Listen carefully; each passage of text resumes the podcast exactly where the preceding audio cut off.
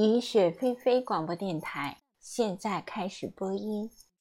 我们继续来读阿加莎的中东随笔。告诉我，你怎样去生活？一周后，轮到我们宴请一位客人了。此人就是沙马尔部落的长老，一位非常了不起的人物。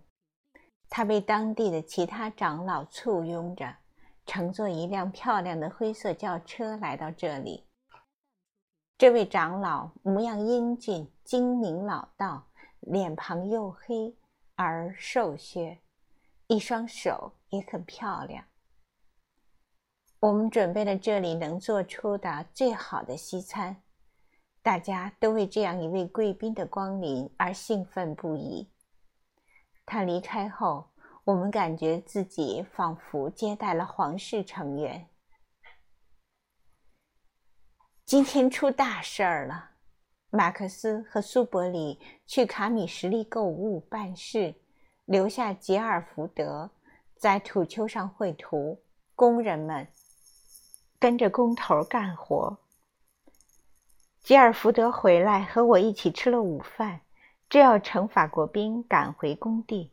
突然看见工头们慌慌张张地冲着我们飞奔而来，他们拥进院子，叽叽喳喳地嚷着阿拉伯语。吉尔福德一句也听不懂，我大概能听懂七分之一。有人死了，我对吉尔福德说。阿拉维把事情的经过说了一遍。根据我的理解。四个人死了。刚开始，我以为是工人之间发生了口角，有人被打死了。可亚亚对我结结巴巴的提问，连连摇头。我真恨自己没好好学阿拉伯语。我能讲的阿拉伯语仅限这几句：“这里不干净，像这样做，别用那块抹布，把菜端来，把茶端来。”我一点也不懂这种暴力死亡事件的叙述语。迪米特里和塞尔基斯跑出来听，弄清发生什么事儿了，可他们一句欧洲话也不会说。我和吉尔福德还是一头雾水。吉尔福德说：“我还是去看看吧。”说着向法国兵走去。阿拉维抓住他的袖子，激动的哇哇大叫。显然是在阻止他。从他连连比划的手势中，隐约得知，布拉克的边境离这里一英里远的地方，一群穿着彩色和白色长袍的暴徒正在朝这里赶来，脸上的表情说明他们来者不善。我看到工头们很是恐惧。这些人跑了，吉尔福德严厉地说。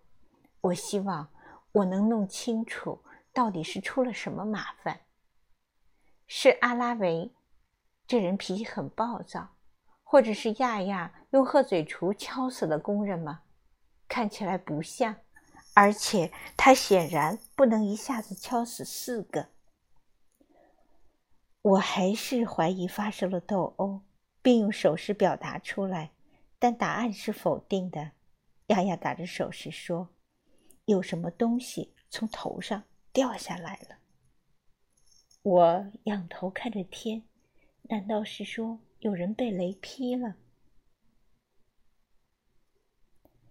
吉尔福德打开法国兵的车门，我得去看看。这些人必须和我一起去。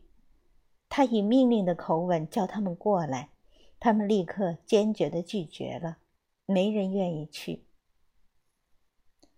吉尔福德扬起他澳大利亚式的下巴，咄咄逼人地说：“他们一定要去。”迪米特里摇着他温柔的大脑袋：“不，不，非常糟糕。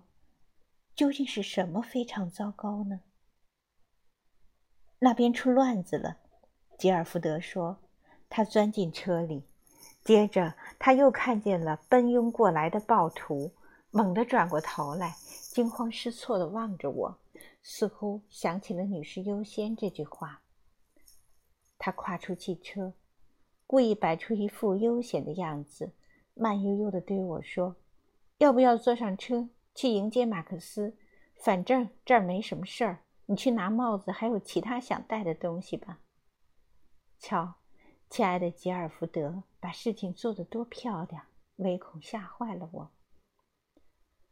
我慢慢悠悠地说：“愿意坐车去，是否要带钱？”考察队的钱存放在马克思床下的一个盒子里。如果真有一对穷凶极恶的暴徒闯进来，那可完蛋了。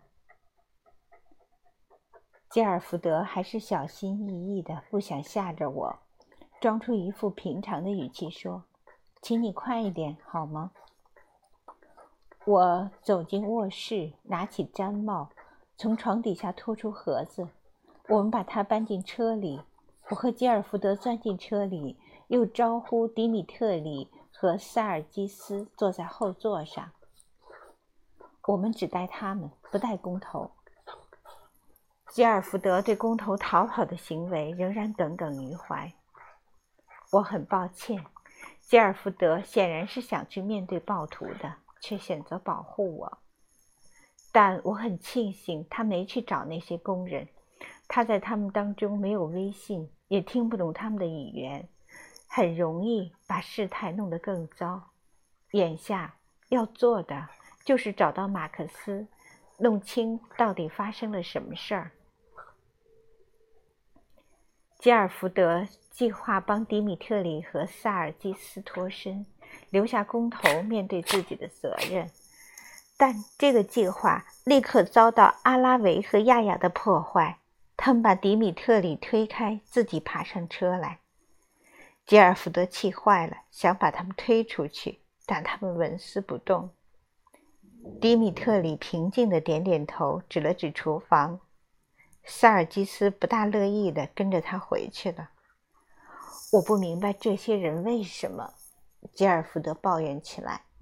我打断了他：“车里只能坐四个人，如果真有暴徒来袭。”他们要杀的应该是阿拉维和亚亚，我觉得他们不会找迪米特里和塞尔基斯的麻烦。吉尔福德抬起头，仿佛看见暴徒已经逼近，容不得任何争论了。